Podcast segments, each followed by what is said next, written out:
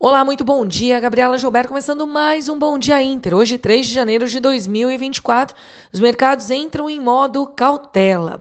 O primeiro pregão do ano trouxe um comportamento mais precavido dos mercados, com o rally perdendo um pouco do fôlego de dezembro, enquanto os investidores voltam a atenção agora aos próximos dados macro a serem divulgados. O Ibovespa ontem recuou 1,16%, puxado por bancos, e o dólar avançou para R$ 4,92. Falando um pouquinho de Estados Unidos, as bolsas ontem tiveram um dia misto, com S&P e Nasdaq recuando, puxado pelos papéis da Apple, mas também pressionados pela alta dos juros das Treasuries, com os investidores reacessando a velocidade de cortes precificados para este ano.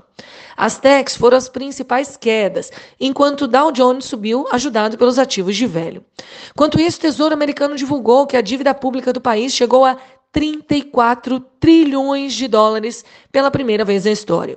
Hoje, futuros estão voláteis, os juros avançam e mercados aguardam ata do Fed no fim do dia, PMI Manufatura e relatório Jones.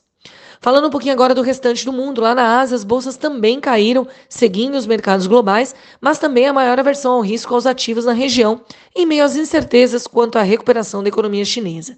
As techs foram as maiores quedas.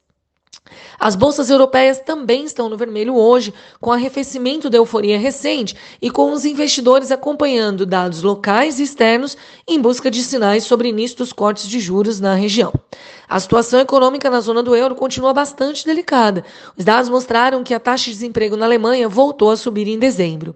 Dentre os setores nesta manhã, estavam em alta apenas as farmacêuticas e alimentos. Falando agora um pouquinho de Brasil, depois do recorde, o Ibovespa recuou ontem, puxados pelos, puxado pelos bancos, apesar da alta da Petrobras. Pesou e ainda pesa no humor local as desavenças entre Executivo e Congresso, principalmente após Lula barrar a ação do Congresso sobre liberação de emendas. O ano deve trazer a continuidade dos atritos entre os poderes que vimos em 2023, tornando complexa a aprovação de pautas colocadas pelo governo. Em 2023, investidores estrangeiros aportaram 44,8 bi de reais na bolsa, sendo a maior parte nos dois últimos meses do ano, seguindo o maior apetite a risco global.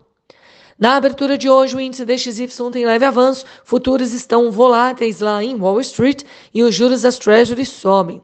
Petróleo cai e minério de ferro está em alta. Bom, o dia então deve ser de volatilidade e baseado na cautela, com o mercado local de olho no político e nos dados macro dos Estados Unidos, com ata do Fed, PMI e Jones. Após a queda de ontem, os bancos podem recuperar, mas as commodities em baixa podem limitar avanço das exportadoras. Pessoal, este foi o Bom Dia Inter de hoje. Tenham todos uma ótima quarta-feira e até amanhã.